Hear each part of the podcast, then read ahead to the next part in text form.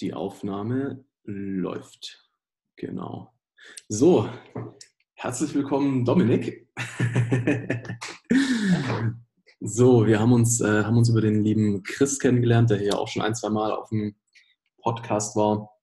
Und der hat gemeint, hey Dominik und Dominik, ihr müsst euch einfach mal unterhalten, ihr versteht euch garantiert. Ähm, haben wir gemacht übers Telefon, war tatsächlich auch so. Ähm, der Domi ist ein super lieber, super cooler Kerl der, wenn ich das richtig im Kopf habe, du machst gerade Heilpraktiker-Ausbildung, oder? Ähm, genau, den Heilpraktiker für Psychotherapie habe ich in Angriff genommen.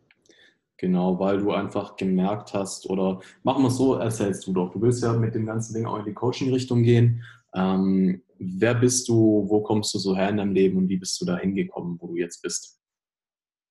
Ja, dann erzähle ich ein bisschen. Also erstmal danke, dass ich bei dir im Podcast dabei sein darf. Ähm, genau, ich bin Dominik, also wir sind Namensvetter, bin 27 und lebe jetzt seit mehreren Jahren in Berlin, komme ursprünglich aus dem hohen Norden von der Küste. Und ja, mein Weg, meine Lebensgeschichte, ein Teil meiner Lebensgeschichte. Ähm, bin in einem kleinen Örtchen groß geworden, und war schon immer ein Typ, der, sag mal, recht sinnlich unterwegs war und sehr, sehr viele Interessen irgendwie hatte, sei es das Musikalische, sei es die Verbindung mit Menschen, Bücher, Worte haben mich fasziniert, auch in der Schule, ehrlich gesagt, ohne dass es arrogant klingen soll, ich konnte fast alles. Ähm, nur Sport war nicht ganz meine, meine größte Leidenschaft. Ähm, und so war ich schon sehr schnell relativ breit aufgestellt vom Interessensfeld. Ähm, aber was ich dann doch im Laufe meines Lebens immer mehr festgestellt habe, dass mich die Verbindung zu Menschen und zwischen Menschen irgendwie wahnsinnig fasziniert. Und ich sehr, sehr schnell Verbindungen auch aufbauen kann mit Menschen und da unglaublich viel Freude bei finde. Und habe dann erst einen anderen Weg an der Uni eingeschlagen und Medienwissenschaft studiert, bin dann in den Einzelhandel gerutscht oder bewusst gegangen, sagen wir es vielmehr so. Und habe mich aber dann trotzdem immer mehr zur Psychologie, zu den zwischenmenschlichen, innermenschlichen Komponenten auch hingezogen gefühlt und mich dann für den Heilpraktiker für Psychotherapie entschieden. Einfach als ja, Weg, als Teilabschnitt meines Wegs, weil mich das gesamte Portfolio dort angesprochen hat. Und ich dachte, geil, das sind Sachen, da möchte ich mehr drüber wissen. Warum hat dich das jetzt konkret mehr angesprochen als ein Psychologiestudium zum Beispiel? Oder stand es überhaupt zur Debatte? Das Psychologiestudium stand vor meiner Entscheidung für die Medienwissenschaft zur Debatte. Ähm, ich hatte damals aber tatsächlich Zweifel daran, ähm, ob ich dem Ganzen standhalten kann. Also ich habe natürlich damals war ich ja auch noch nicht so alt, 18 oder 19. Da habe ich gedacht, Mensch, wenn ich Psychologie studiere und vielleicht irgendwann mal Psychologe oder Psychotherapeut werden sollte, vielleicht halte ich dem Ganzen emotional nicht unbedingt stand. Und deswegen habe ich gedacht, mache ich erstmal was anderes. Habe dann dreieinhalb Jahre Medienwissenschaft und Erziehungswissenschaft studiert. Ähm, und einfach aus dem Uni-Kontext heraus muss ich sagen, habe ich für mich gesagt, an die Uni in wissenschaftlicher Form möchte ich eigentlich nicht zurück, weil mir der Praxisbezug in seiner Ganzheitlichkeit gefehlt hat. Und dementsprechend habe ich mich dann eher für die Heilpraktika-Ausbildung entschieden, die komplett praxisorientiert ist. Natürlich auch, also ich sag mal, die Theorie bleibt nicht aus. Natürlich spielt die Theorie eine Rolle, aber halt auf praktischer Ebene und nicht auf wissenschaftlicher Forschungsebene. Das hat mich dann letztlich deutlich mehr angesprochen. Mhm. Und ähm, ist Heilpra also wie, wie, wie ist so das, die Verteilung in der Heilpraktikerschule? Ich habe eigentlich gedacht, das wäre auch alles nur Theorie. Ähm, könnte mir vorstellen, dass es von Schule zu Schule Unterschiede gibt. Ähm, grundsätzlich arbeiten wir auch super viel mit Theorie. Also ich sitze, also ich habe das Modell per Abend und wir waren dort oder sitzen dort und haben halt den Frontalunterricht und bekommen die ganzen relevanten Inhalte vermittelt, sei es über die verschiedenen Krankheitsbilder, die Psychopathologie, klinische Psychologie, ähm, die verschiedensten therapeutischen Ansätze. Das findet schon in Frontalunterrichtsart und Weise statt. Ähm, letztlich wird aber dadurch, dass die ganzen Dozenten auch Praktiker sind, unglaublich viel über die Praxis erzählt, über die direkte Erfahrung erzählt und es ist ein Raum, der für Selbsterfahrung einlädt. Also wir haben viele Sachen auch an uns gegenseitig ausprobiert, verschiedene geübt. Aber was ich eigentlich meinte mit der Uni-Wissenschaftstheorie und der praktischen Theorie, ähm, in der Heilpraktika-Ausbildung spielt es keine Rolle, wie man jetzt ein Forschungsprojekt aufbaut und ein Experiment gestaltet und wieder die Zitation der jeweiligen Sachen aussieht. Das ist halt alles raus, sondern es geht wirklich um das Wissen und die Theorie, die direkt in der Praxis angewendet werden kann. Sprich am anderen Menschen, am Klienten letztlich. Mhm. Also jetzt ganz, äh, ganz flachs gesagt, ich habe es jemand mit Knieproblemen in der Uni, wird dann gesagt, okay, wo kriege ich 100 andere Leute mit Knieproblemen her und jetzt testen wir, was funktioniert. Ähm, Im Gegensatz zu Heilpraktikerschule, okay, der hat Knieprobleme, wie finde ich jetzt konkret raus, wie ich dem am schnellsten helfen kann? Hm, ein Beispiel. Ich weiß nicht, wie in der Uni mit Knieproblemen umgegangen wird, ähm, weil ich halt also auch kein. War, war, war, mit Sicherheit ein hinkendes Beispiel, aber ungefähr so kann man sich ja dann wahrscheinlich vorstellen. Ich denke auch. Und das hinkende Beispiel passt dann ja auch schön zum Knieproblem. absolut, ja, absolut. Pun unintended. okay. Ähm, was, was ist es denn bei dir so, was dir so Spaß macht in der Verbindung mit Menschen? Ähm, das ist super schwer zu beschreiben. Ich würde sagen, es ist eine Art von Gefühl, ähm, die sich bei mir einstellt. Also ich habe das Gefühl, ich spüre relativ viel, wenn ich mit Menschen in Kontakt gehe und merke, wenn eine emotionale Öffnung geschieht. Und das ist für mich irgendwie sehr berührend und auch sehen, wenn Menschen sich öffnen, zu sehen, wenn Menschen oder mein Gegenüber ein bisschen mehr mit sich selbst vielleicht auch in Kontakt kommt, durch den Kontakt mit mir, durch Fragen, die was auch immer.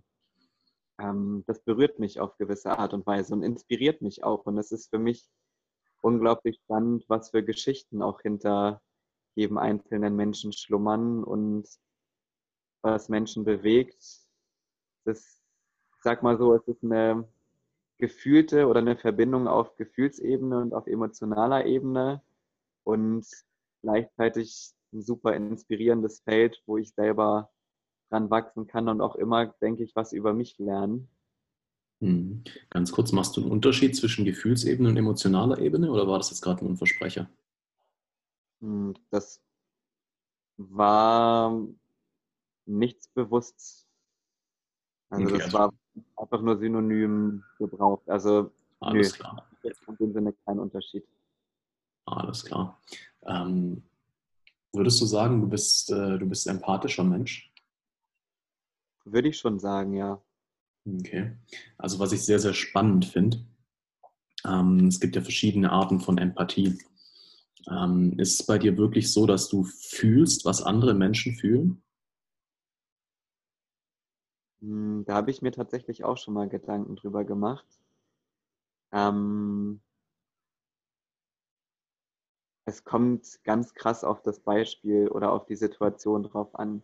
In vielen Momenten würde ich nicht sagen, dass ich das fühle, was jemand anders gerade fühlt. Also wenn jemand Schmerz empfindet beispielsweise, emotionalen Schmerz, dann ist es nicht unbedingt so, dass ich den Eindruck habe, dass ich auch gerade diesen emotionalen Schmerz durchlebe. Mhm.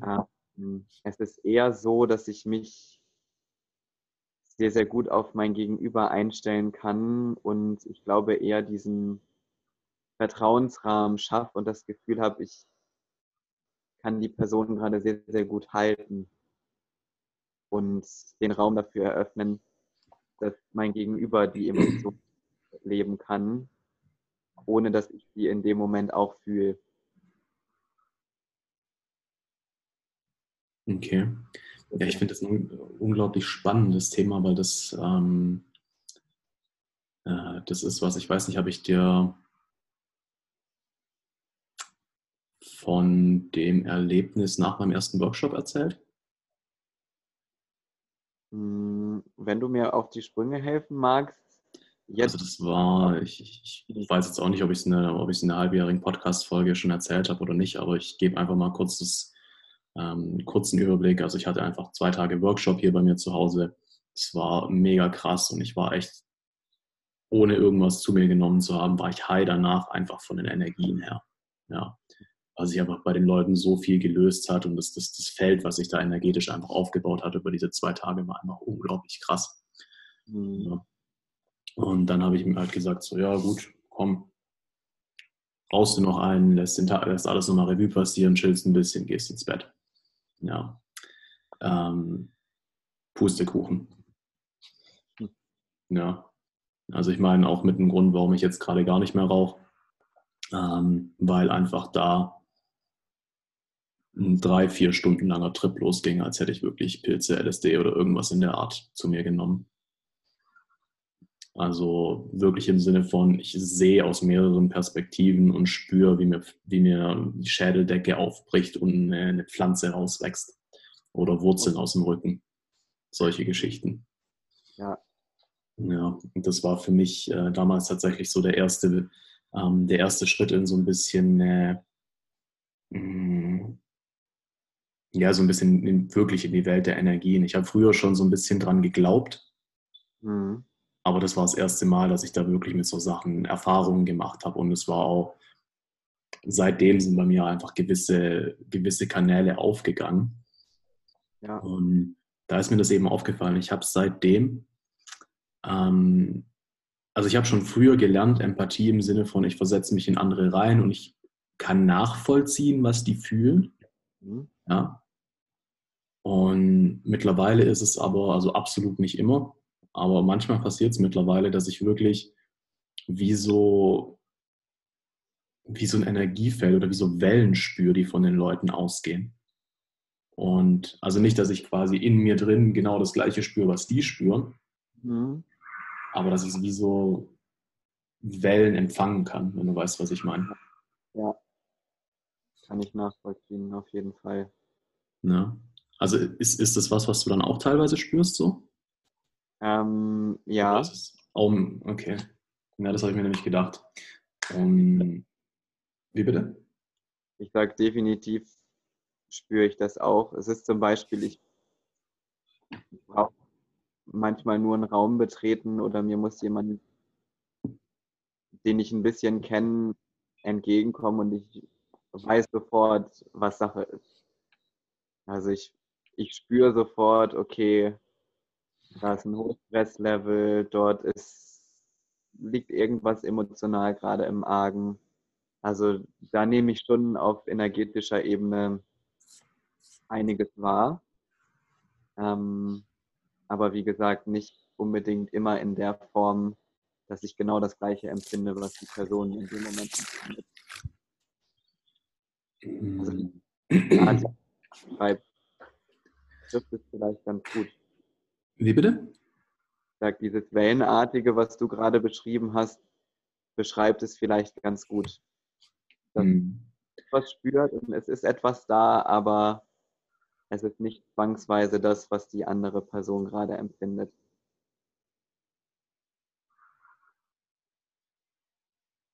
Es ist halt das, was die Person aussendet und was du dann wahrnimmst. Oder wie meinst du jetzt gerade? Genau. Ja. Naja, klar, ich fand das nur für, für mich war das so voll, ähm, voll die Erleuchtung, ja. Mhm. Weil, also ich habe einfach auch einen, einen Freund zum Beispiel, der ist auch ganz krass empathisch, der spürt einfach ganz genau, wie es den Leuten geht, was die gerade wollen und so. Ähm, und ich habe das halt nie verstanden, weil für mich Empathie halt immer nur das war, was ich unter Empathie kannte. Ich versuche mich irgendwie in den anderen reinzuversetzen und nachzuvollziehen, wie er sich fühlt. Ja, mhm. das kann ich dir aber natürlich vorstellen, dass es im Vergleich zu jemandem, der halt diese auf energetischer Ebene spürt, ist es halt einfach super ungenau.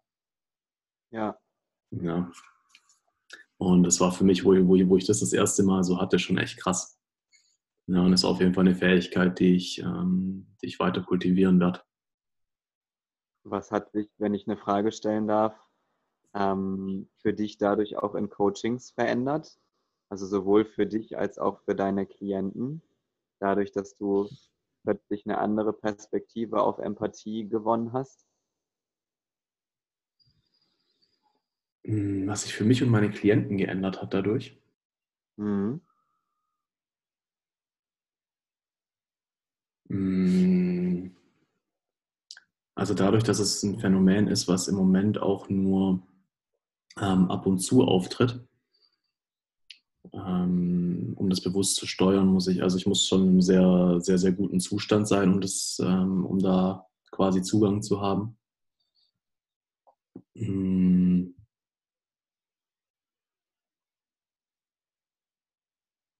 Ja, also es war jetzt nicht, äh, wahrscheinlich nicht das Spezielle, aber allgemein der Zugang mehr zu Energien, mehr zu verstehen, dass das Ganze real ist. Ähm, für mich, ich habe unbewusst schon immer einen Zugang gehabt zu diesen Sachen. Mhm. Also egal, ob es jetzt, also eine der ersten Techniken, die ich angewendet habe, um quasi mehr Selbstbewusstsein zu kriegen, war, ähm, stell dir vor, wie du deine Energie im ganzen Raum ausdehnst. Ja. So. Ähm, für mich war das halt bisher immer, oder bis vor kurzem einfach eher so ein Ding, okay, wahrscheinlich Placebo-Effekt, ja. Sei mal dahingestellt, ob mit der Energie tatsächlich was passiert. Es hat den Effekt, den ich haben will, also benutze ich es. Ja. ja. Und durch diesen, ich nenne es jetzt mal Trip, ähm, und einfach das, was danach ist, dass ich dann auch einfach wirklich sehr, sehr deutlich zum Teil Dinge wahrnehme, seitdem die in der physischen Realität einfach nicht vorhanden sind ähm, war ich halt gezwungen, mich auch mehr mit den Sachen auseinanderzusetzen. Und ähm, ja, was hat sich für mich dadurch geändert? Für mich hat sich dadurch geändert, dass ich gefühlt einfach mehr, mehr verbunden bin mhm. zum Universum, zu, oh Gott, über solche Sachen zu reden, äh, fällt mir dann doch schwer. Das habe ich so auch noch nie so krass ausgesprochen, aber ja, auch einfach zu, zu Lichtwesen. Mhm. Ähm, interessanterweise kommt da natürlich dann auch der Kontakt zu anderen äh, Sachen, die keine Lichtwesen sind, zustande. Ähm, auch damit muss man dann im Zweifelsfall erstmal umgehen lernen. Aber vor allem hat es einfach geändert, dass ich mich noch, noch viel besser führen lassen kann im Coaching. Also das meiste, was ich im Coaching mache, ist, oder eigentlich so gut wie alles, was ich im Coaching mache, ist sehr intuitiv. Mhm. Und da rede ich sowohl von den Fragen, die ich stelle, ähm, als auch das, dass ich mittlerweile einfach zum Teil plötzlich Eingebungen kriege, ähm, was für ein Energiefeld ich herstellen soll. Ja. ja. Es hört sich jetzt Wuhu an. Ähm, für diejenigen, die damit nichts anfangen können, stellt euch einfach vor, ich benutze irgendwelche mentalen Techniken, um meinen emotionalen Zustand zu verändern und das sende ich natürlich aus und bam ist ein anderes Energiefeld im Raum. Und zwar eins, was sich wissenschaftlich nachweisen lässt. Ähm, mir fällt es halt wesentlich leichter, im spirituellen Rahmen darüber zu reden. Und dann mache ich halt zum Beispiel Sachen wie, okay, ich weiß plötzlich, jetzt muss ich mir vorstellen, dass einfach wie ein grünes Licht vom Himmel runterscheint auf den Klienten oder so oder sowas. Und das Krasse ist halt, ich mache das halt schon seit einer Weile und die Leute reagieren meistens innerhalb von ein, zwei Sekunden drauf oder sofort. dass sich irgendwas bei denen auch verändert. Ja. Also, was das angeht, auf jeden Fall richtig spannend. Echt super spannend. Und halt eine, wie du es ja auch beschrieben hast, eine größere Vertrauensbasis auch dir selbst gegenüber und deinen Fähigkeiten. Definitiv, ja. Definitiv. So, ähm, das ist jetzt natürlich etwas, na egal. Äh, ganz kurz zwischen rein. Und zwar, lieber Zuschauer, wir müssen eine ganz kurze Pause machen wegen technischen Problemen, sind aber dann gleich wieder da. Also ich meine für dich natürlich sofort, aber sorry, bis gleich. So, Aufnahme. So, wir sind wieder da. Sorry für die Schwierigkeiten bzw. technischen Probleme. Ähm, ja, Domi, was mich jetzt bei dir sehr interessieren würde, bei dem Einblick, den ich dir jetzt gerade da gegeben habe, du hast ja zwar noch nicht im professionellen Rahmen, aber ja doch schon ähm, mit vielen Freunden, hast du mir erzählt, Coachings gemacht. Mhm. Wie, wie läuft es denn bei dir ab? Wo kommen die Fragen her, die du stellst? Arbeitest du auch irgendwie zum Teil äh, so mit irgendwelchen Energiesachen oder ist es bei dir rein auf ähm, mentaler Ebene? Ähm, ich muss tatsächlich sagen, ich habe mich in deiner Beschreibung ein ganzes Stück weit wiedergefunden, weil bei mir das meiste wirklich intuitiv passiert. Ähm, ich bin mit Menschen, mit meinem Gegenüber, egal ob mit Freunden, mit Arbeitskollegen, mit Menschen, die ich noch gar nicht kannte vorher. Ich komme ins Gespräch und dann passiert es quasi. Also es ist wirklich, ich nehme mir nichts vor. Ich würde auch sagen, ich habe gar nicht so große Tools an der Hand. Ähm, ich lasse mich sehr, sehr stark auf mein Gegenüber ein und dann kommen die Fragen einfach. Also ich höre sehr, sehr aufmerksam zu. Hm. Und bei mir passiert dann natürlich auch auf der mentalen Ebene relativ viel. Also es wird sehr, sehr viel verarbeitet oder ich verarbeite sehr viel in dem Moment. Und was genau meinst du mit, du verarbeitest viel in dem Moment? Ähm, damit meine ich, dass ich während des Zuhörens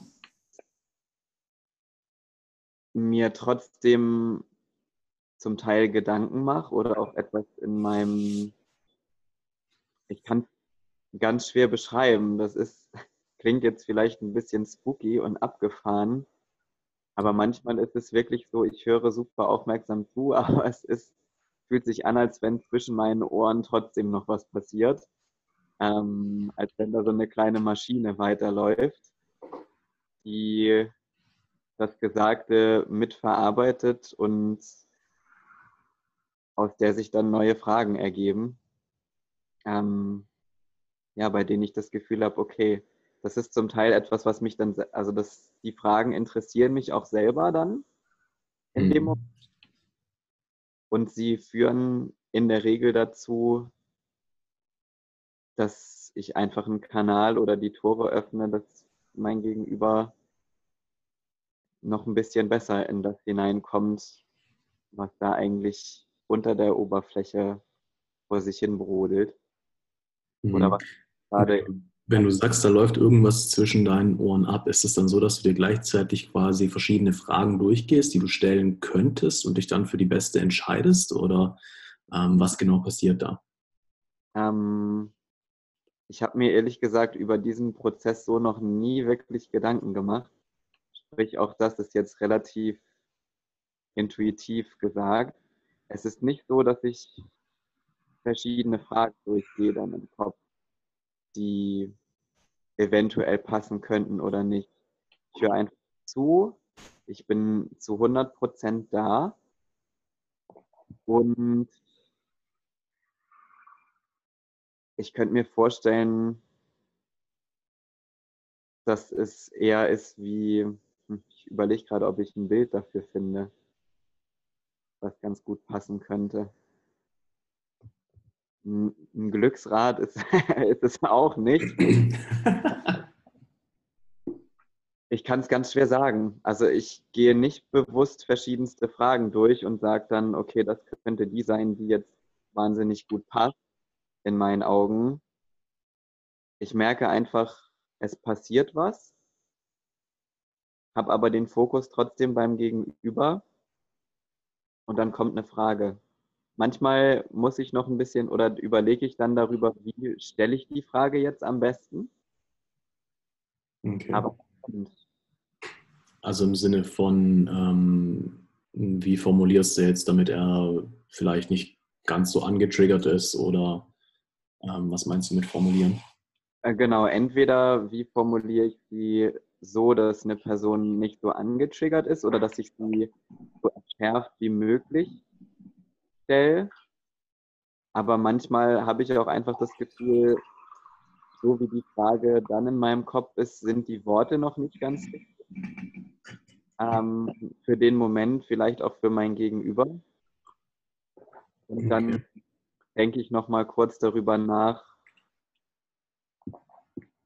welche Worte ich am angemessensten finde. Hm. Ja, oft muss, muss, muss man die Sprache, die, also auch die verbale Sprache natürlich aufs Gegenüber anpassen. Genau dass der, dass der einen versteht. Definitiv. Ja, krass, das finde ich jetzt ähm, finde ich spannend, weil ich das zum Beispiel von mir so gar nicht kenne, dass dass ich das Gefühl habe, in meinem Kopf passiert noch irgendwas. Ähm, also bei mir ist der Prozess tatsächlich, dass ich, wenn ich jemanden da sitzen habe, hm, versuche meinen Kopf möglichst leer zu haben, mhm. so dass ich einfach also A mal ihm zuhören kann, hm. dass ich aber B dann auch zuhören kann, was für ähm, Eingebungen, Intuitionen halt dann wiederum von irgendwo anders herkommen. Also sei es mein Unterbewusstsein, sei es ähm, irgendwelche Guides, das Universum, Gott, wie auch immer man es dann nennen will. Ähm, und das ist dann meistens so, dass ich ein irgendwie ein, ein Gefühl kriege von ähm, ja, das ist halt echt schwer. Solche Ebenen sind, sind, mit Worten viel nicht mehr zu beschreiben. Aber am nächsten kommt wahrscheinlich, wenn ich sage, dass ich ein Gefühl kriege, wo, wo ich die Energie des Gesprächs hinbringen soll. Mhm. Und dass mir dann halt die richtige Frage einfällt, mit der ich quasi dann diese Energie herstellen kann. Mhm.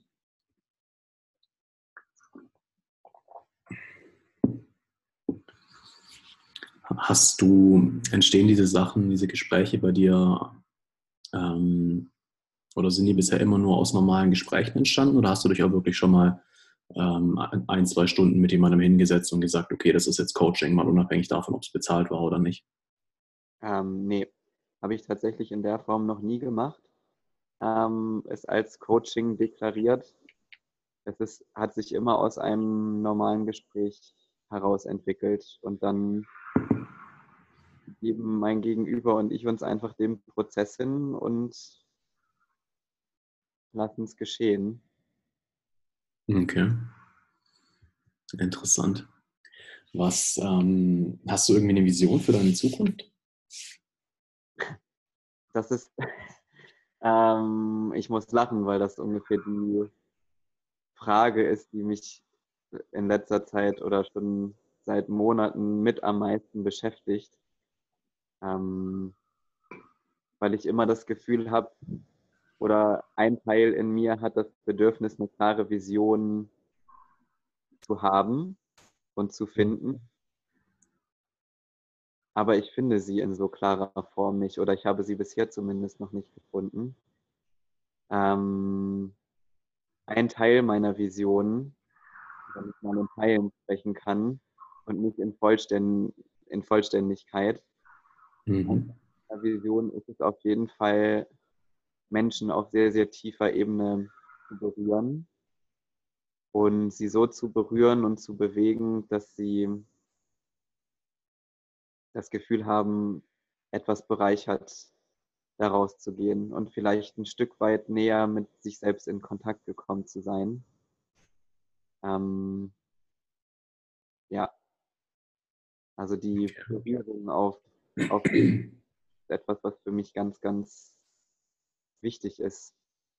Auch eine Form von Wertschätzung irgendwie ist, die man jemandem anders gegenüber äußern kann oder jemandem entgegenbringen kann. Und eine Wertschätzung, die dann auch in einer Selbstwertschätzung bei demjenigen mündet. Macht das Sinn? Ja, ich denke schon. Durch eine Wertschätzung, die durch mich sozusagen mitkommt, das Gegenüber auch eine Wertschätzung für sich selbst stärker entwickelt. Eine Hm. sich selbst. Was, ähm, was fällt dir denn schwer daran, so eine, eine wirkliche Vision äh, dir zu basteln, dir vorzustellen? Ähm, und, was verstehst du überhaupt darunter? Also was muss für dich eine klare Vision haben, wenn du sagst, du hättest gern eine? Das ist eine, eine gute Frage. Ähm, ich fange mal an mit dem ersten Teil der Frage, was mir schwerfällt daran. Das ist die Entscheidung. Ich bin ein Mensch oder ein Persönlichkeitstyp, der unglaublich vielseitig interessiert ist. Habe ich im Intro quasi schon mit angedeutet durch meine Schulzeit beispielsweise, dass ich irgendwie Begeisterung für fast jedes Fach entwickeln konnte. Und muss sagen, so gehe ich auch ein bisschen durchs Leben. Also ich habe die Kanäle sehr, sehr stark offen und finde so viel Inspiration und so viele Sachen, die mich interessieren, die ich spannend finde, wo ich denke, geil, das würde ich unbedingt mal ausprobieren und dann kommt da eine Idee und da eine Idee und ich schreibe auch super viel auf. Ähm, und es kommen ständig neue Sachen und deswegen ist es so diese eine klare Vision. Ähm, das ist für mich manchmal so dieses Gefühl, okay, wenn ich die habe, fällt alles andere vielleicht hinten runter. Ist nicht so ganz diese Vielfalt an Inspirationen mit einem Gedanken einer Vision zu integrieren oder gemeinsam zusammenzubringen. Mhm. Was bedeutet denn Vision für dich? Eine Vision in dem Sinne ist es eigentlich ein meine oder wenn ich sag, oder ich sagen würde, ich hätte eine Vision, dann würde das für mich bedeuten, ich habe einen Plan oder ein Ziel, eine Vorstellung von dem, worauf ich hinarbeiten möchte und Bilder davon, was ich erreichen möchte und was ich erschaffen möchte. Und jetzt gerade tatsächlich schon im Sprechen und durch dein Nachfragen kommt in mir Gedank der Gedanke hoch oder der Zweifel daran, warum muss es überhaupt konkret sein? Warum darf die Vision nicht so abstrakt sein, wie möglich. Beispielsweise meine Vision ist es, Menschen auf tieferer Ebene zu berühren. Und das ist es dann. Also rein mal vom Gesetz der Anziehung her. Macht es schon Sinn, sehr konkrete Visionen zu haben. Mhm. Ich tue jetzt hier aber bewusst in der Plural sprechen, weil es geht nie darum, dass du den Plan hast um ans Ziel zu kommen, wenn wir von einer Vision sprechen. Sondern eine Vision ist einfach nur, ähm, ich nenne es mittlerweile gerne Träumen. Ja. Mhm. Ich erträume einfach die Tage, die ich leben will. Und gar nicht mal mehr. Also das, wo ich, wo ich immer sehr dran festgehangen bin, ist, okay, wie, so, wie muss mein Business aufgestellt sein, damit ich so leben kann? und mhm. hat dann versucht, mir das Business vorzustellen. Ja. Aber ein scheiß Plan, eine Strukturierung vom Business, das ist nichts, was mich vom Herzen berührt, weißt du? Ja. Was ich mir jetzt vorstelle, ist, wie ich mit einer, mit einer wunderschönen Frau, die ich liebe, irgendwo auf einer Strandhütte sitze und einen Live-Call für eine interne Facebook-Gruppe mache zum Beispiel. Mhm. Ja. Wie ich, wie ich wandern gehe mit meinen Freunden, wie ich geile Partys feiere, ähm, wie ich Workshops gebe und die Leute einfach in Tiefen kommen und ein Energiefeld entsteht, wie sie es noch nie erlebt haben. Einfach solche einzelnen Dinge. Ja. Wie die ganzen Sachen dann zusammenfallen, wie du das Ganze hinkriegst, dass alles auf einmal passiert. Die ganzen verschiedenen Interessen. Ja. Also ich kann dir noch 20 Sachen mehr sagen, die ich mir da zum Teil vorstelle. Und ja, da vertraue ich halt dann tatsächlich einfach auf den Weg und aufs Universum, dass alles so kommen wird. Ja. Also stell dir so viel vor, wie du willst, würde ich sagen. Mhm. Und hab, hab vielleicht einfach, also es sind schon so fünf, sechs Hauptvisionen, die ich habe, die ich mir immer wieder vorstelle, Situationen in meinem Kopf, die ich einfach gerne hätte. Und ja, je öfter, je mehr ich mir die vorstelle, umso mehr fokussiert sich natürlich einfach mein Unterbewusstsein drauf, mich dahin zu bringen. Und ich glaube, auf die Art wird es dir wahrscheinlich auch wesentlich leichter fallen, oder? Wahrscheinlich. In kleineren Erlebnissen und Bildern zu denken, als halt, ja, in Anführungsstrichen zu versuchen, die konkrete Lebensaufgabe, die, die eine Lebensvision zu bekommen. Ähm, würde ein bisschen Druck, sage ich mal, rausnehmen. Hm. Du, ich, also ich sag's dir ganz ehrlich, ich glaube auch, wenn wir einfach unserem Herzen folgen und ähm, die Sachen machen, die uns Spaß machen, wo unsere Leidenschaft jetzt gerade ist, dann kommen wir eh automatisch dahin, wo, wo unsere Seele oder das Universum uns haben will. Das glaube ich auch.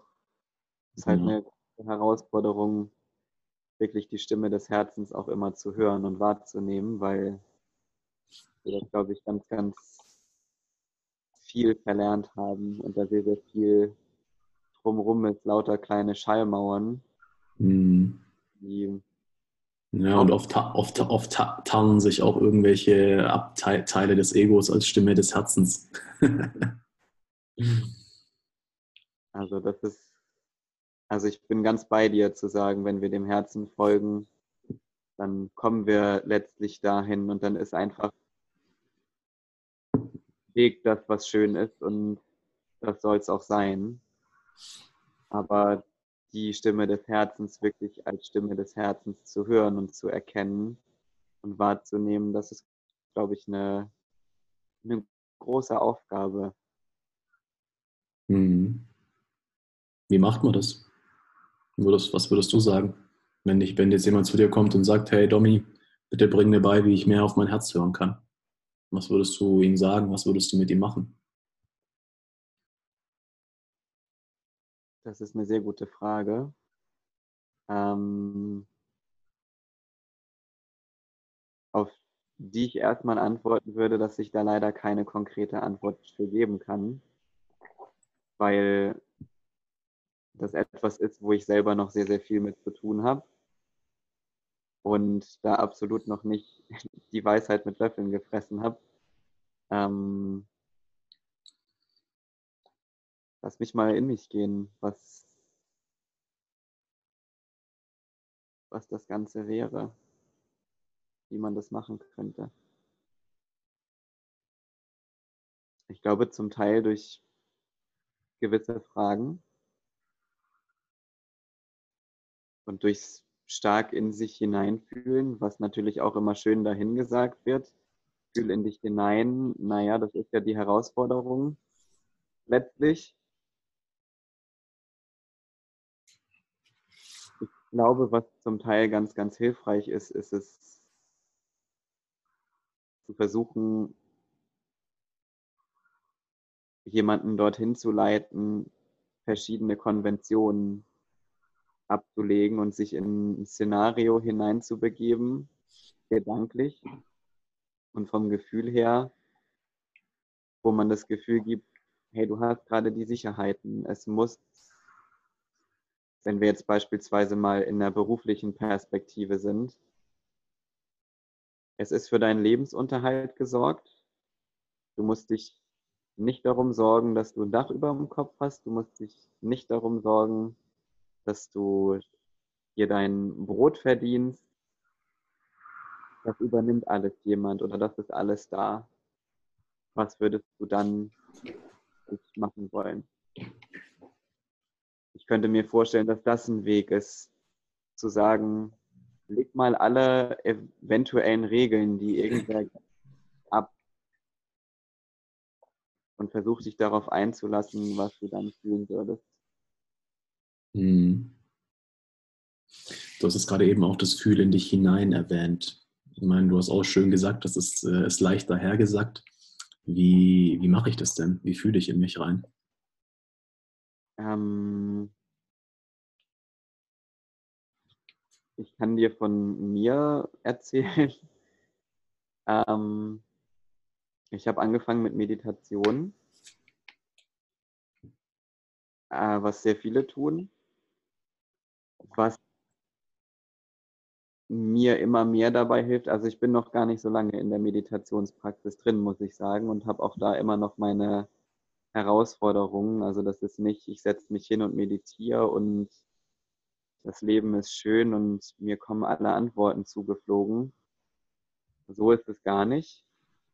Aber es ist schon meine Bewusstheit. Also ich setze mich bewusst hin, ich nehme mir Bewusstsein und was mir geholfen hat, in mich hineinzufühlen oder mehr in mich hineinzufühlen, ist zum einen erstmal Signale von meinem Körper wahrzunehmen und bewusst zum Beispiel zu fühlen, erstmal, was passiert auf körperlicher Ebene, wenn ich atme, merke ich, wie mein Bauch auf und ab geht, merke ich vielleicht Kleidung an meiner Haut.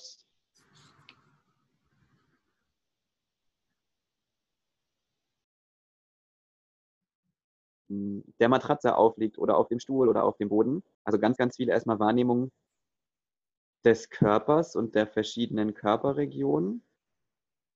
Das ist, glaube ich, ein super Zugang, um erstmal überhaupt die gefühlte Ebene mit, mit einzubeziehen und zulassen. Zulassen, was kommt und nicht sofort verurteilen, was kommt. Weil es, glaube ich, ganz oft der Fall ist, dass wir merken, okay, jetzt merke ich irgendwie, es kommt ein komisches Gefühl auf meiner Brust oder ich werde den Tränen nah oder was auch immer. Und wir versuchen das wegzudrängen, weil wir es in dem Moment nicht haben wollen oder weil irgendwelche Maßstäbe sagen, hm, das ist ein Zeichen von Schwäche, das soll jetzt nicht da sein, das gehört hier nicht hin. Und ich glaube, dieses Zulassen und es wirklich kommen lassen, das ist etwas, was unglaublich dabei hilft, in sich hineinzufühlen. Mhm weil man dann eine andere ich würde, ich, ich würde sogar sagen, das Willkommen heißen davon. Und das, ja. Das zu, Willkommen zu, zu, zu, verstehen, zu verstehen, dass alles, was wir fühlen, ein Teil von uns ist. Ja. Und in dem Moment, wo wir den oder, oder Teile von uns halt nicht willkommen heißen, stoßen wir automatisch Teile von uns ab. Und das ist nie gut. Das macht keinen Spaß. das stimmt. Ja. Weil die Frage an dich, ich weiß nicht, vielleicht hast du das deinen Zuhörern auch schon öfter erzählt. Wie würdest du die beiden Fragen beantworten? Wie schaffe ich es, die Stimme des Herzens lauter werden zu lassen und die als Stimme des Herzens zu erkennen? Und was heißt es für dich oder wie schaffst du es, in dich hineinzufühlen? Tatsächlich hast du es meiner Meinung nach schon sehr, sehr gut beschrieben. Ähm, der Teil von uns, der fühlt, der Emotionen wahrnimmt, ist ja der Körper. Das heißt, es geht in allererster Linie mal darum, ähm, den Körper mehr fühlen zu lernen, den emotionalen Körper. Mm, und da eine bessere Verbindung aufzubauen. Und dann ist für mich oder war für mich lange ein sehr, sehr guter, eine sehr gute Leitfrage. Ähm, kommt es jetzt gerade aus Angst oder aus Liebe? Mhm. Und dabei aber halt nicht im Kopf zu denken, weil Begeisterung kann auch schnell aus, also krasse Begeisterung kann zum Beispiel auch sehr oft ein Fluchtmechanismus vor der Angst sein. Ja. Ja, was aber niemals lügen wird, ist halt dein Körper. Ist deine Brust eng? Ist dein Bauch eng? Oder bist du entspannt und frei und hast das Gefühl, die Energie fließt einfach durch dich durch? Mhm. Und für mich ist ein Stück weit, um rauszufinden, spricht jetzt mein Herz oder spricht die Angst. Ähm, einfach zu gucken, wie, wie entspannt ist mein Körper dabei, wenn ich daran denke, irgendwas zu machen. Ja. Fühlt sich das gut an? Ja. Geht mein Herz dabei auf? Oder ist bei der Tätigkeit eher so, dass sich mein Herz zusammenzieht und ich wünsche mir, dass was dahinter steht? Mhm. Ja, das wäre ja, das wäre so mein Tipp dafür auf jeden Fall. Was da vielleicht auch super schön noch helfen kann, du hast auch von dem Herzen gesprochen, zieht es sich zusammen oder öffnet es sich?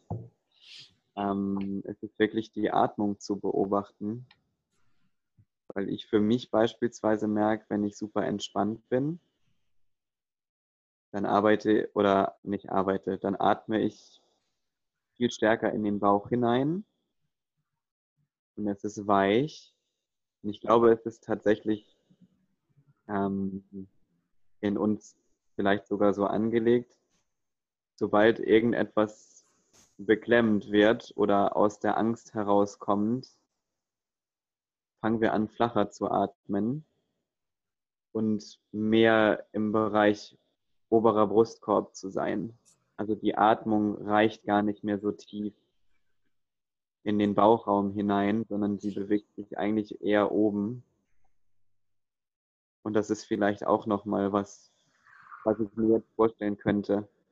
Über die Atmung und das entspannte Atmen in den Bauchraum hinein auch wieder dieser Raum geöffnet wird, dass das Herz ein bisschen mehr da sein kann und geöffneter zu uns spricht.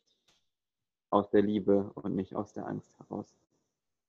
Mm, definitiv.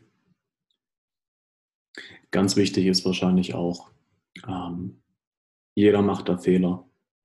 Auch ich mache, verwechsel diese Stimmen heute noch oft. Ja. Mm. Und sich da dann auch nicht für zu verurteilen, sondern einfach zu sagen, ja, ja, ja da hast du mich mal wieder ausgetrickst. Beim nächsten Mal nicht mehr.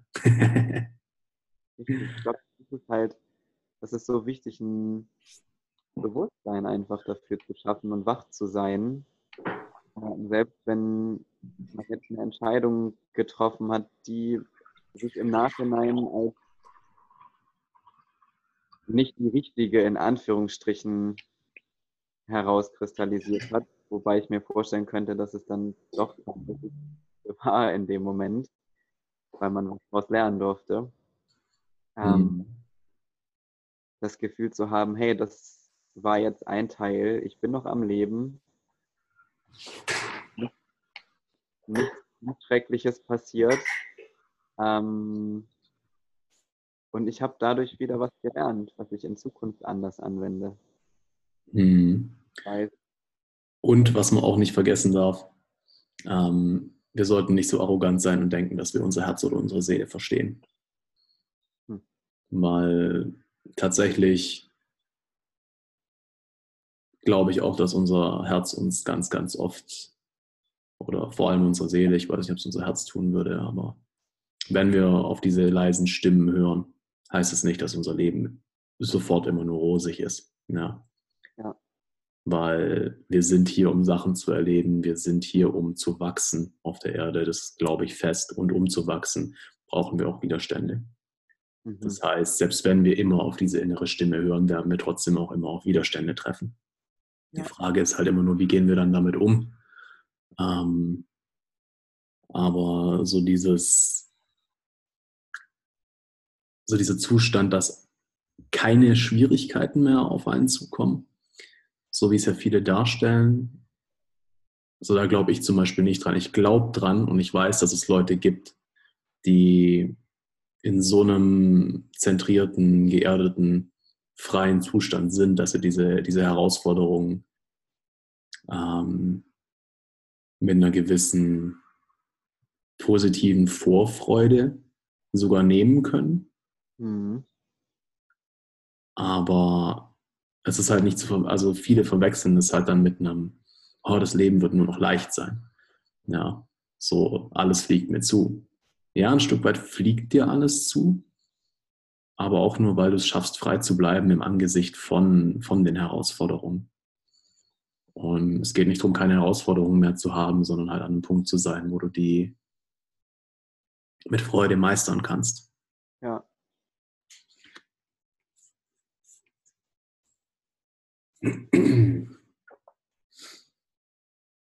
Das ist halt so ein, ja, ein, ein, Prozess auch.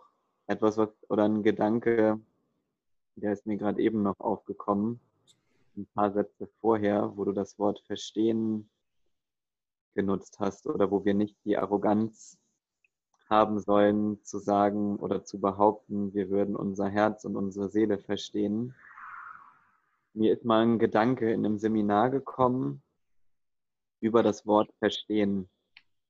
Und da hat sich vor meinem geistigen Auge einfach getrennt, dieses Wort, in ver als eine Silbe und stehen als den zweiten Wortteil. Und da kam mir der Gedanke, okay, wenn ich verstehe, dann stehe ich. Das heißt, ich bewege mich nicht vorwärts, sondern ich stehe an Ort und Stelle, aber es passiert in dem Sinne nichts. Uh. Alles nur zu verstehen, bringt uns in dem Sinne nicht wirklich weiter, sondern es geht ums Erleben, um Wachsen, um Weiterentwickeln, was aber nicht unbedingt etwas mit Verstehen zu tun hat. Das passte mich jetzt oder passte für mich jetzt gerade irgendwie ganz schön in diesem Moment, denn auch wenn wir uns vorstellen, die ganze Zeit nur in einem Gefühlszustand zu sein und alles ist toll und rosig, ob es dann nicht vielleicht auch eine Art von Stillstand und Stehen in dem Sinne ist, wo die Bewegung aufgehört hat, da zu sein, der Fluss. Mhm. Das waren mal richtig tiefe und gute Worte, mein Freund. Hm. Das habe ich Danke. so auch noch nie gehört, aber ist echt so. Die Leute, die meinen, sie meinen, sie wissen alles, sie verstehen alles, das sind die, die stehen geblieben sind. Ja. Aber es geht darum, einfach immer offen für Neues zu sein. Neue Erfahrungen, neues Wissen. Ja. Damit will ich auch nicht sagen, dass Verstehen per se schlecht ist. Ich glaube, es ist gut, Sachen zu verstehen und auch Sachen im Nachhinein zu verstehen. Aber ich glaube, es ist eben wichtig, nicht oder sich nicht aufs Verstehen zu beschränken. Definitiv, ja, definitiv. Hm. Wie lange geht denn deine Ausbildung noch? Ähm, die, der schulische Teil ist tatsächlich für mich schon abgeschlossen. Ähm, es steht letztlich nur noch die Prüfung aus. Ähm, die, und da habe ich tatsächlich auf mein Herz gehört oder auf meine Intuition, mein Gefühl, ähm, die eigentlich jetzt angestanden hätte, aber ich habe für mich gemerkt, es sind gerade andere Dinge bei mir an oberster Stelle oder ich habe andere Prioritäten. Und da hat die Prüfung momentan den Platz für mich nicht gefunden. Deswegen habe ich sie erstmal verschoben und weiß noch nicht, wann sie letztlich für mich ansteht. Ganz, ganz wichtig war für mich, habe ich aber auch gemerkt in dieser Ausbildung einfach der Prozess. Also durch die Ausbildung habe ich meinen Horizont so sehr erweitert und so viele Ansätze kennengelernt, so viele Fragen auch mir selber stellen dürfen und so viel erlebt, dass das das Essentielle war für mein Wachstum und die, die Abschlussprüfung am Ende, sag ich mal, das wäre erstmal das Formale. Aber das ist für mich jetzt noch nicht an der Zeit. Okay. Darf ich fragen, wieso? Wieso es für mich jetzt noch nicht an der Zeit ist? Mhm. Ähm, weil gerade andere Ereignisse da sind, Workshops, ähm, Seminare und ich auch merke, Arbeit an mir selbst, die mich gerade viel beschäftigt. Und ich arbeite ja auch nebenbei noch, um mir meinen Lebensunterhalt zu verdienen. So ist es, da geht natürlich auch ein bisschen oder wird auch Zeit rein investiert. Und mhm.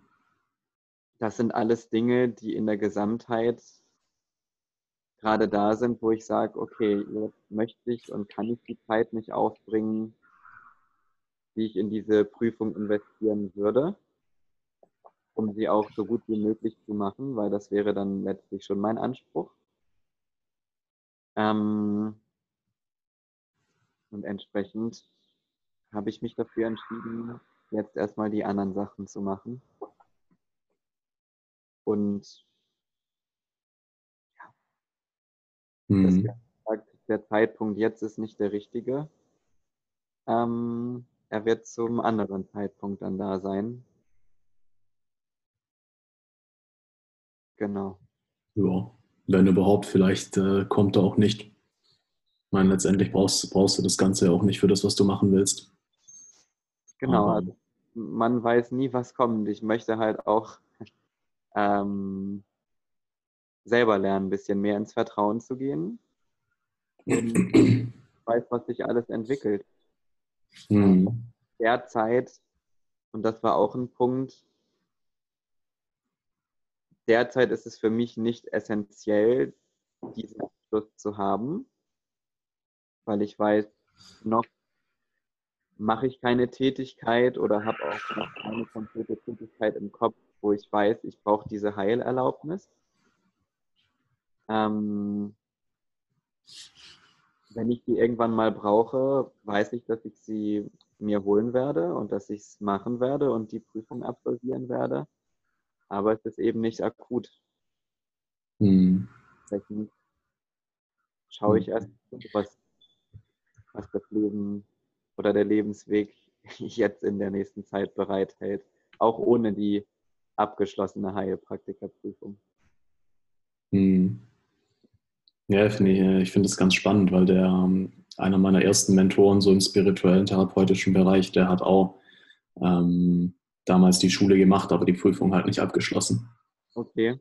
Einfach weil er sich auch gesagt hat, so bringt mir nichts, so damit kann ich keinen Patienten helfen. Mhm. So, ich kann alles und das ist jetzt einfach noch so viel unnötiger Lernkram.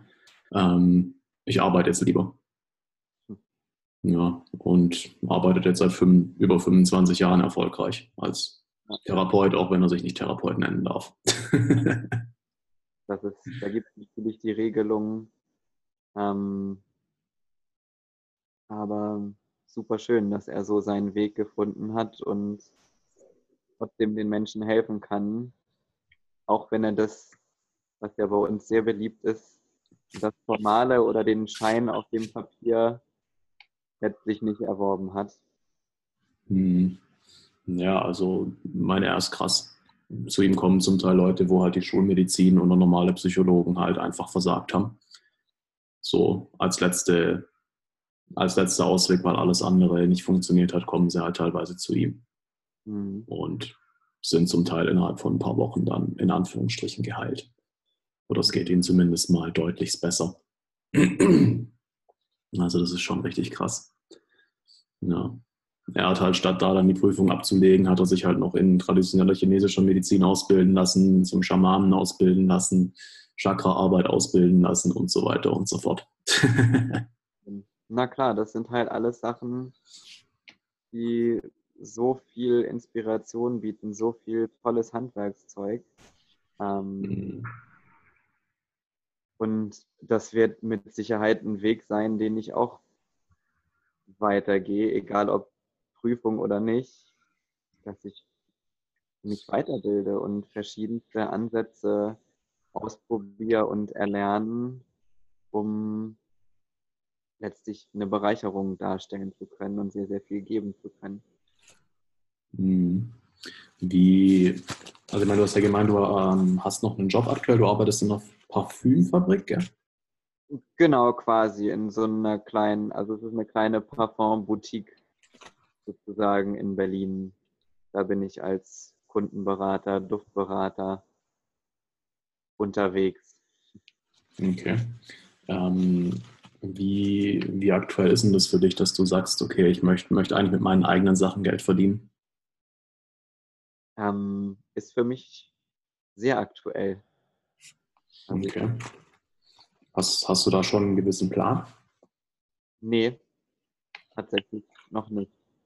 Da spielt dann der, der Visionsgedanke wieder mit rein, was wir ja im vorherigen Teil von unserem Gespräch schon hatten. Ich habe immer das Gefühl gehabt, auch erst eine klare Vision, ein konkretes Ziel und so wie du es dann auch gesagt hast, die, den Businessplan, die Businessidee bevor ich mit etwas starten kann oder bevor ich mir selbst die Erlaubnis gebe, damit zu starten. Ähm, deswegen habe ich damit noch nicht angefangen, aber ich komme mehr und mehr auf den Gedanken und auf den Weg einfach ohne konkretes Ziel Sachen zu machen, die mir Freude bereiten und wo ich glaube, damit kann ich etwas Gutes tun. Und es steht sehr akut gerade in den Startlöchern, dass ich endlich anfange, was zu machen. Genau. Okay. Was wäre dann für dich so der erste Schritt? Auch eine gute Frage. Ich habe den ersten Schritt für mich noch nicht definiert. Muss ich dir ehrlich sagen. Oder machen wir es mal anders, jetzt mal ganz abgesehen von einer großen Vision. Ähm, was hättest du denn Lust zu tun? Ich hätte riesige Lust, mich mit unterschiedlichsten Menschen zu unterhalten, ihre Geschichten kennenzulernen und sie durch Umarmungen beispielsweise also Umarmungen sind eine Riesensache von mir, muss ich wirklich sagen. ich liebe es, Menschen zu umarmen und das Feedback, was ich bekomme, scheint, scheint den Menschen auch sehr, sehr viel Kraft zu geben, wenn ich sie umarme und wenn ich sie halte und bei ihnen bin. Ähm ja, ich glaube, ja, wirklich mich mit Menschen zu unterhalten, ihre Geschichten kennenzulernen, ähm, ihnen die richtigen Fragen zu stellen, gleichzeitig aber auch ganz, ganz viel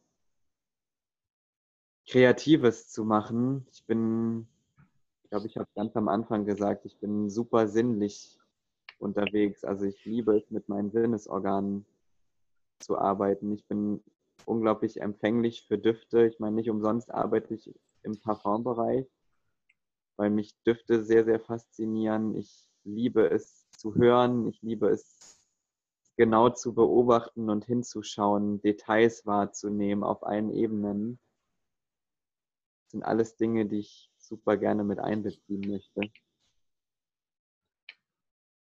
Ich muss es nur konkret machen. Mhm vielleicht in Form von einem Workshop, in Form von ähm, einer Erlebnisreise, einer Sinnesreise. Ich, ich weiß es nicht.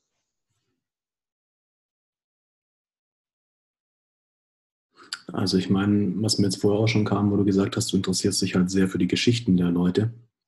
Ähm, könntest du auch überlegen, ich meine, das ist halt, das ist halt nichts, was schnell Geld abwirft. Aber langfristig könnte ich mir dich tatsächlich als Podcast-Host auch gut vorstellen. Hm. Dass du einfach nichts anderes machst, als dir von Leuten ihre Geschichte erzählen zu lassen, zuhören und halt tiefer nachfragen. Mhm. Also quasi ein Stück weit das, was ich jetzt hier auch mache, nur halt auf deine eigene Art und Weise. Ja. Das ist mit Sicherheit auch eine Option. Wäre nee, das Aber lasse ich raus und es wäre ein Teil. Es wäre ein Teil des Ganzen. Aber mhm. das allein würde mir nicht ausreichen, das weiß ich. Ich brauche Abwechslung in dem, was ich tue. Ja, ja davon, davon bin ich ausgegangen. Ich meine, äh, also gut, es gibt schon Leute, die machen das so krass, dass sie dann jeden Tag Folgen hochladen, aber weißt du, da reicht es ja völlig, wenn du das einmal die Woche machst. Mhm. So wie ich auch. Ähm, aber eben, es wäre halt ein gutes ähm, Sub, also eine gute äh, Unterstützung, um dir auch eine Marke aufzubauen zum Beispiel. Und ich muss auch echt sagen, so wie ich dich bisher erlebt, glaube ich, dass du da auch echt, dass du das richtig, richtig gut machen würdest. Ja. Gerade, gerade das Fragen stellen und so. Ähm, ja, und ansonsten würde ich dir, glaube ich, einfach ähm, bei dem, was du jetzt gesagt hast, nochmal ans Herz legen, fang halt einfach an zu coachen. Ja, ja. Fang an, ein bisschen Geld dafür zu nehmen. Und ähm, das, lies mal das Buch, was ich dir ja schon mal empfohlen hatte, The Prosperous Coach. Ähm, da ist der Prozess, wie du, wie du das auf eine schöne menschliche Art und Weise auch machen kannst, sehr, sehr gut beschrieben. Ja, danke auch da nochmal für den Tipp. sehr, sehr gerne. Was für mich, glaube ich, sehr, sehr wichtig ist und mit das Schönste ist, die direkte Interaktion mit meinem Gegenüber. Also wirklich die physische, das physische Gegenübersein, weil das ein, ein Raum ist, der dort entstehen kann, der unglaublich viel bewirken kann. Und das ist was, was mhm. einfach das direkte Gespräch, wenn man sich Angesicht zu Angesicht sitzt, ja, absolut. Das ist für mich auch immer noch so ein bisschen ein, ähm, oder scheint, äh, scheint so ein gewisser Gegensatz zu sein, weil zum einen will ich halt viel reisen und frei sein, zum anderen ist mir aber eben auch wichtig, ähm, mit den Leuten auch vor Ort was zu machen. Mhm. Ja. Also ich weiß schon, dass ich mit Sicherheit auch mit ähm, online viel mit einbinden werde, damit ich dann eben auch einfach Coachings über, über Zoom, Gruppencalls oder was auch immer machen kann, regelmäßig, um den, um den Leuten quasi ähm, zu helfen. Ja, in Gesprächen, aber ich weiß auch, dass ich regelmäßig garantiert ähm, auch in Persona Workshops machen will und sowas.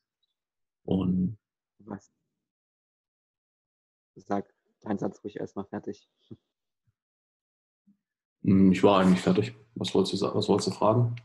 Ähm, was sich ja mit dem Reisen nicht ausschließt. Nee, ja. es, es, es, fühlt sich irgendwie noch so, noch, noch so ein bisschen an.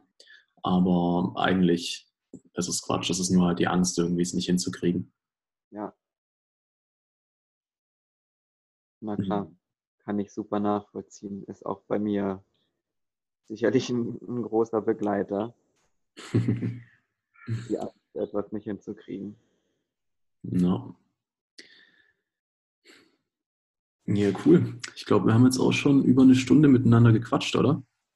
Zeigt hier bei Zoom leider nicht an, die, wie lange die Aufnahme läuft. Ich habe ähm, die Uhr im Blick behalten, muss ich gestehen. Wie bitte? Ich sage, ich habe die Uhr gar nicht im Blick behalten. Ich kann dir da gar keine Auskunft zu geben, aber wenn ich mir jetzt die Uhrzeit angucke, dürfte es auf jeden Fall schon mehr als eine Stunde sein. Ja, vor anderthalb Stunden haben wir angefangen, technische Probleme noch ein bisschen, Anfang und Mitte. Na gut. Ähm, dann würde ich doch sagen, lassen wir den Podcast hier mal zum Ende kommen.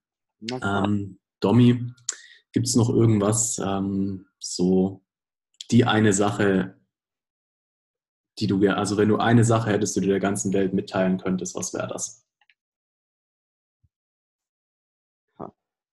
große Frage. Es kommt jetzt nichts aus der Pistole geschossen. Ich muss noch mal kurz in mich gehen.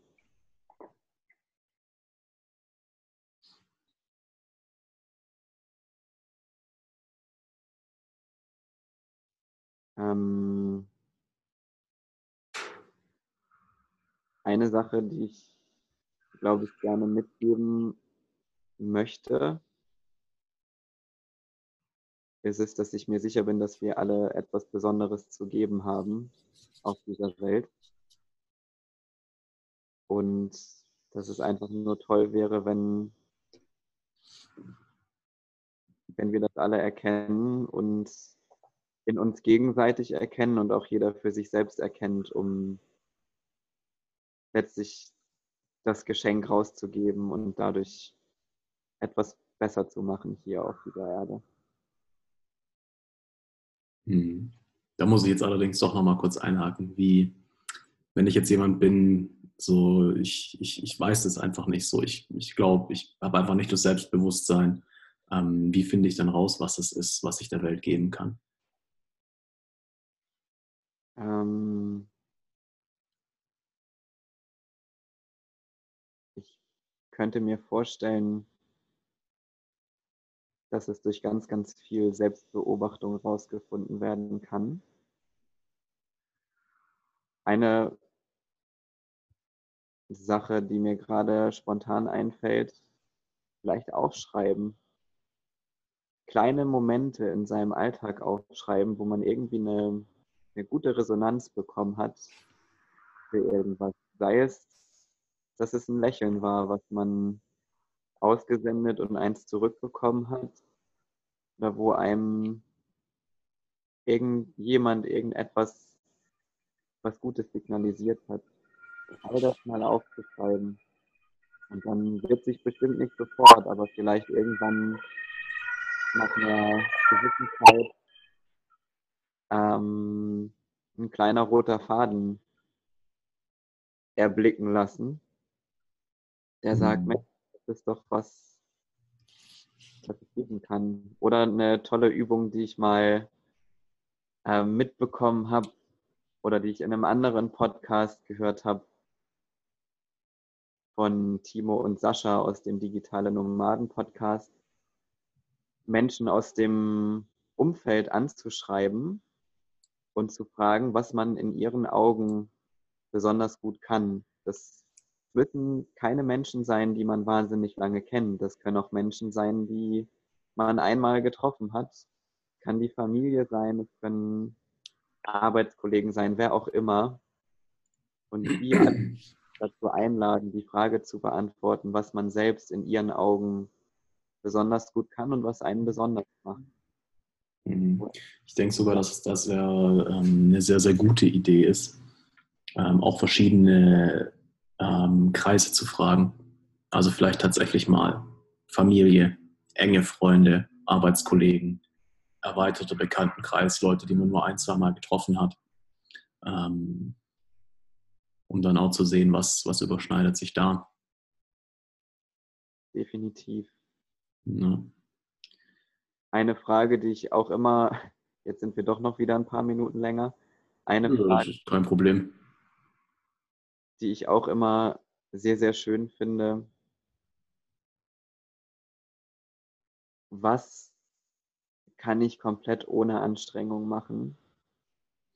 Beziehungsweise wobei vergesse ich die Zeit? Mhm. Und was oh, Spaß. mit Spaß und was geht mir so leicht von der Hand, dass ich gar nicht darüber nachdenken muss, mich anzustrengen, um das Ganze zu tun. Sei es anderen zuzuhören, ähm, vielleicht irgendeine Kunst zu erschaffen, zu malen, zu zeichnen, was auch immer, was, was passiert oder was mache ich ganz, ganz häufig, ohne dass es für mich mit irgendeiner Form von Anstrengung zu tun hat. Und da liegt vielleicht auch ein ein kleiner Schlüssel oder ein Teil des Schlüssels, was auch immer. Hm. Also was ich da gerne noch hinzufügen würde, ähm, gerade wenn es darum geht, was Neues zu lernen, sollte man definitiv eher auf den Spaß achten, als darauf, ob es anstrengend ist. Ja. Weil was am Anfang anstrengend ist, wird oft leicht. Und wenn du Sachen in deinem Leben hast, die du schon länger, länger machst und dir leicht von der Hand gehen, die dir so Spaß machen, dass du die Zeit vergisst, dann guck da auf jeden Fall mal genauer hin. Und das Krasse ist halt einfach in der Ära, wo wir heute leben, ganz flachs gesagt, du kannst halt mit allem Geld machen.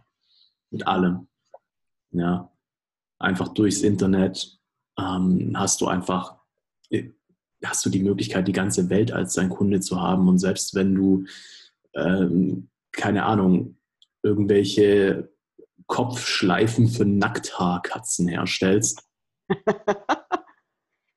gibt es auf der ganzen Welt genug Leute, die das kaufen würden. Garantiere ich dir. Ja. Ja. Und ja, verdammt, wir müssen einfach alle mehr, mehr gucken, dass wir Dinge tun, die uns Spaß machen und darauf vertrauen, dass das dann auch das Richtige ist. Ja. Ja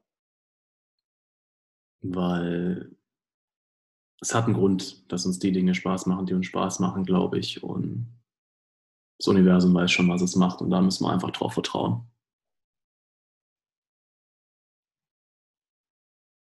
Das denke ich auch. Ja. So, dann Domi, vielen, vielen Dank dir, dass du dir die Zeit genommen hast, jetzt auch so spontan. Ähm, Gerne. Ich, ja. ja. Sehr, sehr gerne. Lieber Zuschauer, sau cool, dass du bis zum Ende durchgehalten, äh, Zuschauer, Zuhörer, ich sage ständig Zuschauer, ja, sollte ich mir mal abgewöhnen. Lieber Zuhörer, schön, dass du bis zum Schluss mit dabei warst. Ähm, wenn du schon ein paar Folgen gehört hast, dann weißt du, was jetzt kommt. Es ist irgendwo eine Floskel, aber es ist nichtsdestotrotz ernst gemeint, wenn es dir gefallen hat. Würde es mir mega viel bedeuten, wenn du mir eine Bewertung da lässt. Ähm, Gerade auch bei iTunes bringt es mir mega viel, was die, ähm, was die Zuhörer angeht dass der Podcast einfach bekannter wird. Wenn du glaubst, hey, voll die geile Folge, voll geiler Inhalt, ähm, das muss irgendjemand hören, schick's gerne weiter. Oder ähm, auch allgemein schreib mir gerne Feedback. Du findest mich am besten auf Facebook oder Instagram unter Joyful Samurai. Und ja, ansonsten wünsche ich dir noch einen wunderschönen Tag, Abend, Nacht oder Morgen, je nachdem, wann du dir das anhörst. Und ciao, ciao.